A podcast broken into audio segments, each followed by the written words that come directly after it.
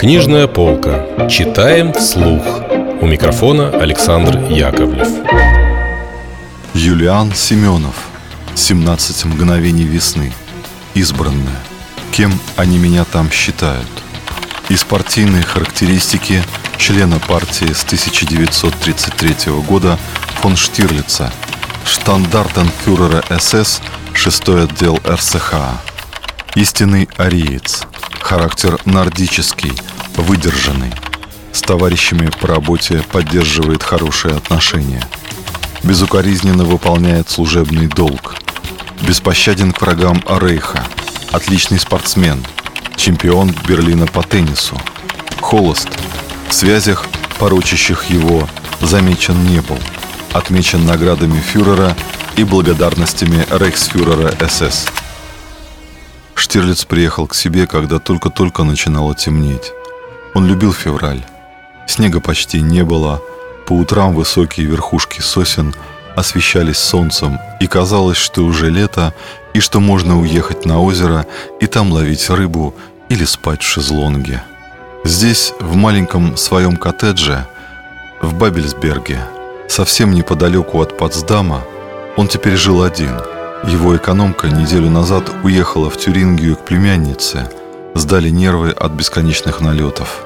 Теперь у него убирала молоденькая дочка хозяина кабачка, который назывался к охотнику. «Наверное, саксонка», — думал Штирлиц, наблюдая за тем, как девушка управлялась с большим пылесосом в гостиной. Черненькая, а глаза голубые. Правда, акцент у нее берлинский. Но все равно она, наверное, из Саксонии. «Который час?» – спросил Штирлиц. «Около семи», – Штирлиц усмехнулся. «Счастливая девчонка. Она может себе позволить это около семи. Самые счастливые люди на земле – это те, кто может вольно обращаться с временем, ничуть не опасаясь за последствия. Но говорит она на берлинском, это точно, даже с примесью мекленбургского диалекта – Услыхав шум подъезжающего автомобиля, он крикнул «Девочка, посмотри, кого там принесло!» Девушка, заглянув к нему в маленький кабинет, где он сидел в кресле возле камина, сказала «К вам, господин из полиции!» Штирлиц поднялся, потянулся с хрустом и пошел в прихожую. Там стоял унтершарфюрер СС с большой корзинкой в руке. «Господин Бользен, ваш шофер заболел. Я привез паек вместо него». «Спасибо», — ответил Штирлиц, — «положите в холодильник. Девочка вам поможет». Он не вышел проводить офицера, когда тот уходил из дома. Он открыл глаза, только когда в кабинет неслышно вошла девушка и, остановившись у двери, тихо сказала «Если вы хотите, я могу остаться и на ночь». Девочка впервые увидала столько продуктов, понял он. Бедная девочка. Он открыл глаза, снова потянулся и ответил «Девочка, Половину колбасы и сыр можешь взять себе без этого. «Что вы, Герштирлиц», — ответила она, — «я не из-за продуктов. Ты влюблена в меня, да? Ты от меня без ума, тебе снятся мои седины. Нет, седые мужчины мне нравятся больше всего на свете. Ладно, девочка, к сединам мы еще вернемся, после твоего замужества. Как тебя зовут? Мари. Я же говорила, Мари. Да-да, прости меня, Мари. Возьми колбасу и не кокетничай. Сколько тебе лет?» «Девятнадцать. О, совсем уже взрослая девушка. Ты давно из Саксонии?» «Давно, с тех пор, как сюда переехали мои родители. Ну иди, Мари, иди отдыхать. А то я боюсь, не начали бы они бомбить. Тебе будет страшно идти, когда бомбят». Когда девушка ушла, Штирлиц закрыл окна тяжелыми шторами, включил настольную лампу, нагнулся к камину и только тут заметил – что полотенца сложены именно так, как он любил, ровным колодцем, и даже береста лежала на голубом грубом блюдце. Я ей об этом не говорил или нет, сказал мимоходом. Девочка умеет запоминать. Думал он, зажигая бересту. Мы все говорим о молодых, как старые учителя, и со стороны это верно выглядит очень смешно, а я уже привык думать о себе как о старике. 45 лет. Штирлиц дождался, пока разгорелся огонь в камине, подошел к приемнику и включил его. Он услышал Москву, передавали старинные романсы. Штирлиц вспомнил, как однажды Геринг сказал своим штабистам Это не патриотично слушать вражеское радио. Но временами меня так и подмывает послушать, какую ахинею они о нас несут. Сигналы о том, что Геринг слушает вражеское радио, поступали и от его прислуги, и от шофера. Но уж если нация номер два таким образом пытается выстроить свое алиби, это свидетельствует о его трусости и полнейшей неуверенности в завтрашнем дне. Наоборот, подумал Штирлиц, ему не стоило бы скрывать того, что он слушает вражеское радио. Стоило бы просто комментировать вражеские передачи, грубо их вышучивать. Это наверняка подействовало бы на Гиммлера, не отличавшегося особым изыском в мышлении. Романс окончился тихим фортепианным проигрышем. Далекий голос московского диктора, видимо, немца, начал передавать частоты, на которых следовало слушать передачи по пятницам и средам. Штирлиц записывал цифры. Это было донесение, предназначенное именно для него. Он ждал его уже шесть дней. Он записывал цифры в стройную колонку. Цифр было много, и, видимо, опасаясь, что он не успеет все записать, диктор прочитал их во второй раз. А потом снова зазвучали прекрасные русские романсы.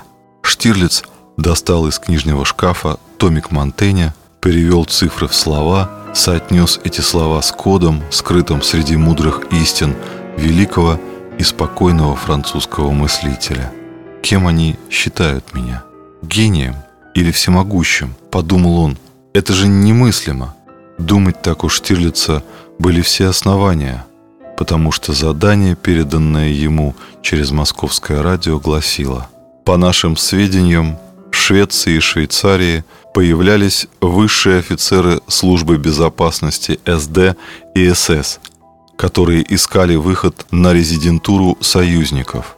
В частности, в Берне люди СД пытались установить контакт с работниками Аллена Даллеса.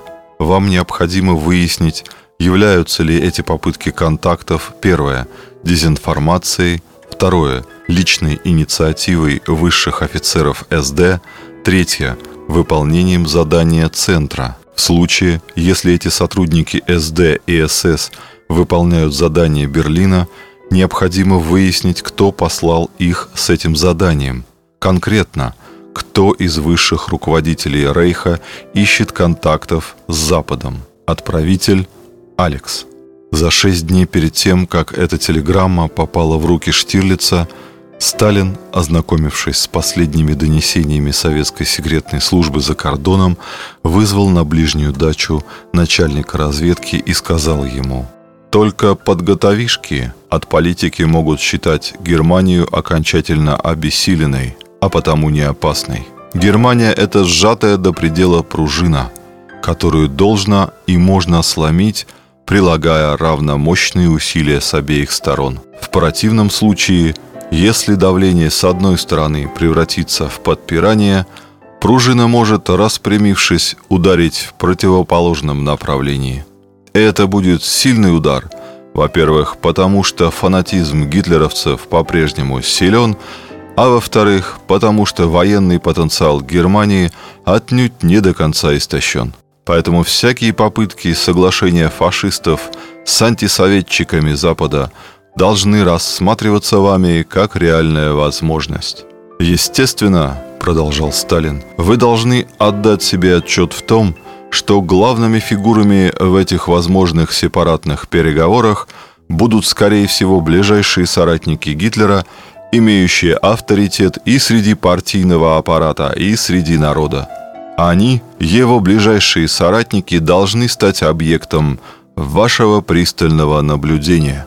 Бесспорно, ближайшие соратники тирана, который сейчас на грани падения, будут предавать его, чтобы спасти себе жизнь. Это аксиома в любой политической игре. Если вы проморгаете эти возможные процессы, пеняйте на себя. ЧК беспощадно. Неторопливо закурив, добавил Сталин, не только к врагам, но и к тем, кто дает врагам шанс на победу, вольно или невольно. Штирлиц долго сидел возле камина, наблюдая за тем, как по черно-красным головешкам змеились голубые огоньки. Где-то далеко завыли сирены воздушной тревоги, И сразу же залаяли зенитки. Электростанция выключила свет. Если закрыть вытяжку, лениво подумал Штирлиц, через три часа я усну. Так сказать, почил в базе. Мы так чуть было не угорели с папой на Якиманке, когда он прежде времени закрыл печку, а в ней еще были такие же дрова, черно-красные, с такими же голубыми огоньками. А газ, которым мы отравились, был бесцветным и совсем без запаха, по-моему. Дождавшись, когда головешки сделались совсем черными и уже не было змеистых голубых огоньков, Штирлиц закрыл вытяжку, зажег большую свечку, вставленную в горлышко бутылки из-под шампанского, и подивился тому диковинному, что составил стеарин, обтекая бутылку. Он сжег много свечей, и бутылка почти не была видна. Какой-то странный пупырчатый сосуд, вроде древних амфор, только бело-красный. Штирлиц специально попросил своих друзей, выезжавших в Испанию, привозить ему цветные свечи, а после эти диковинные стеариновые бутылки он раздаривал знакомым.